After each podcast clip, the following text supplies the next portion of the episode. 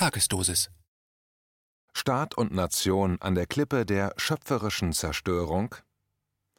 Ein Kommentar von Hermann Plopper. Immer wieder hören wir in den Mainstream-Medien, dass wir uns hüten sollen vor Nationalismus. Nationalismus ist ein ganz böser pornografischer Begriff, bei dem wir sofort unsere Sensoren und Tentakel einzuziehen haben und nur murmeln dürfen, apage Satanas. Das zu tun verlangt von uns allerdings, alle geschichtlichen Grundkenntnisse sofort bedingungslos und ohne Überlegung über Bord zu werfen. Zunächst einmal, Nation und Staat sind neutrale Bezeichnungen, per se nicht bösartiger als Wasser. Man kann selbstverständlich mit Wasser Durst löschen, man kann aber auch darin ertrinken. Also, zu Zeiten Martin Luthers gab es noch gar keinen Nationalstaat. Sein Regent, Kaiser Karl V., musste das ganze Jahr über durch sein Riesenreich tingeln, um die Regionalfürsten mit Geschenken bei Laune zu halten.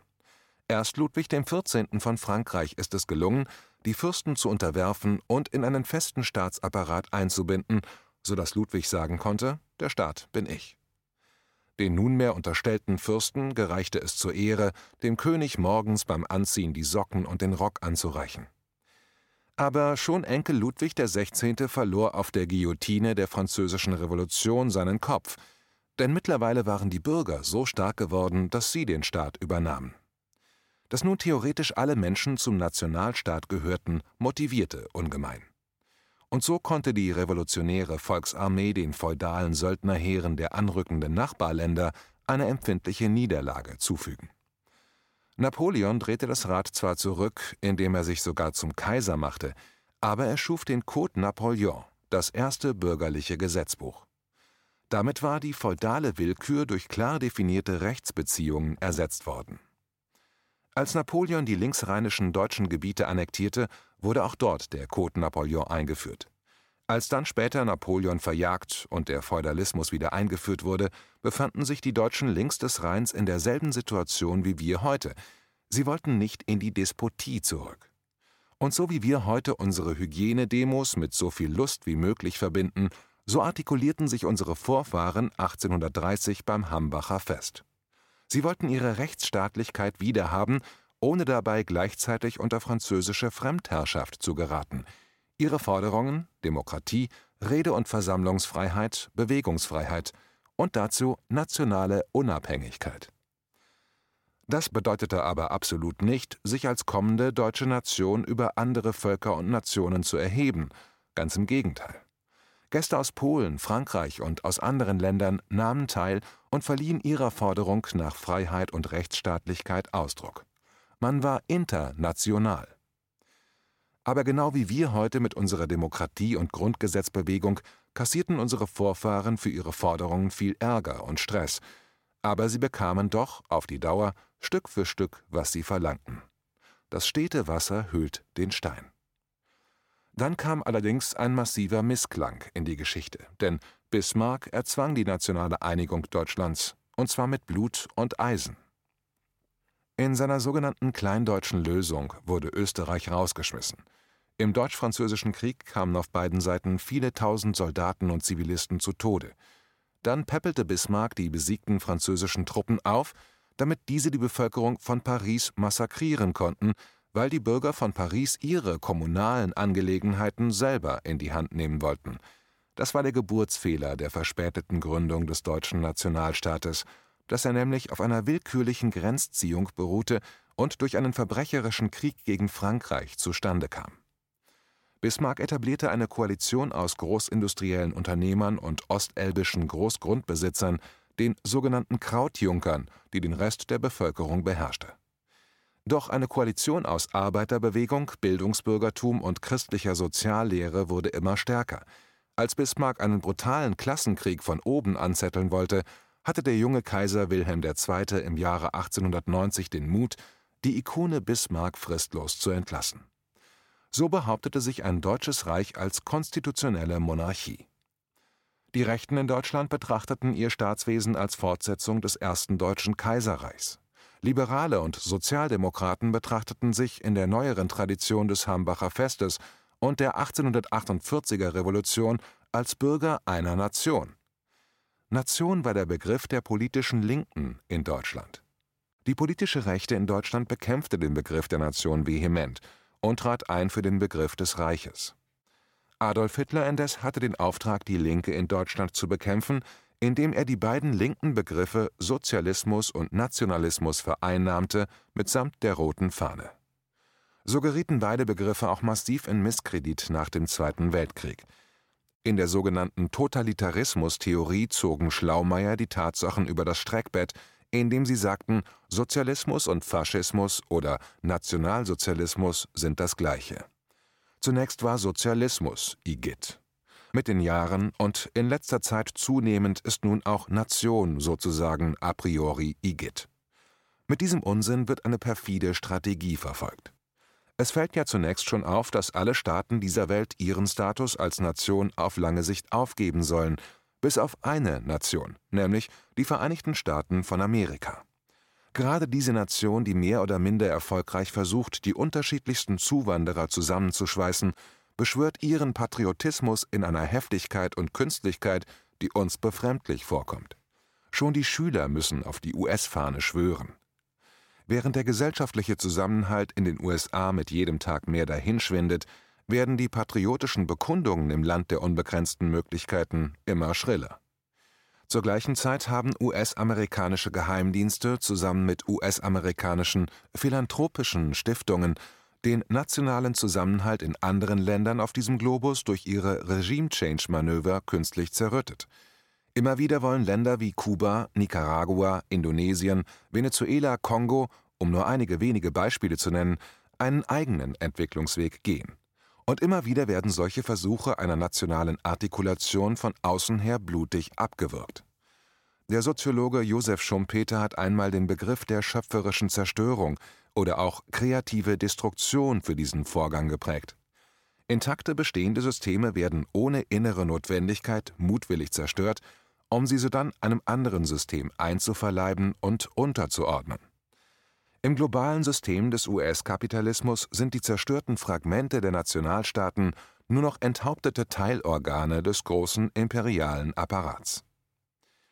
Und wenn man sich zudem die diversen Nationalstaaten mal genauer anschaut, sieht man, dass sie zum Teil recht unterschiedliche Philosophien verfolgen – Großbritannien und die Vereinigten Staaten von Amerika stellen die Freiheit des Individuums und das Streben nach Glück (Pursuit of Happiness) in den Vordergrund. Diese Nationen sehen die Frage, wie Leute mit unterschiedlichen Voraussetzungen allesamt diese Ziele erreichen können, als nebensächlich an. Das muss jeder selber sehen.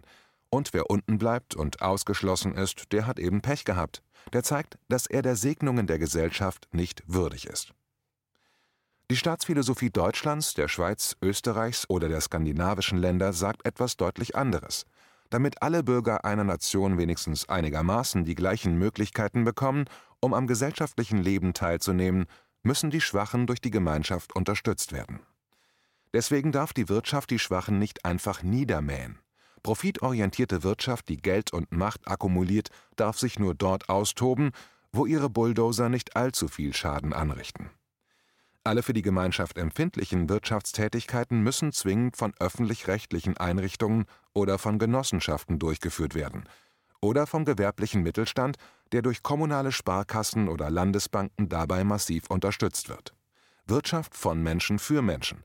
Das hat über lange Zeit wunderbar funktioniert und hat uns allen eine sorglose Kindheit und Jugend beschert doch schon Ende der 1930er Jahre formierte sich in den USA die Strömung des Marktradikalismus, die fälschlicherweise auch Neoliberalismus genannt wird.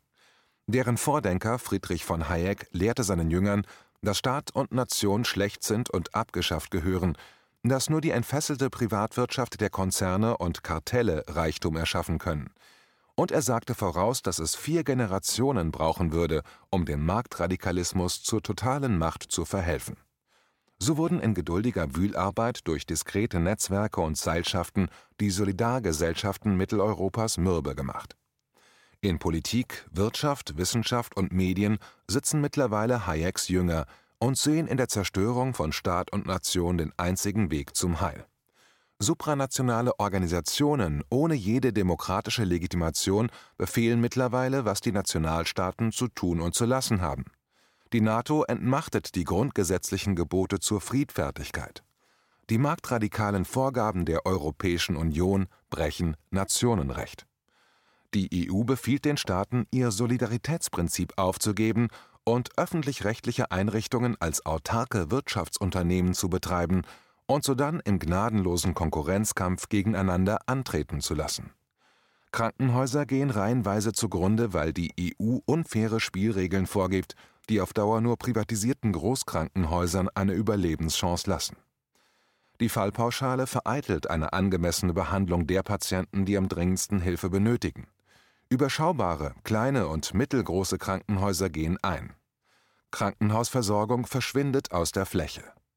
Das hat sich jetzt schon beim Corona-Regime buchstäblich tödlich ausgewirkt.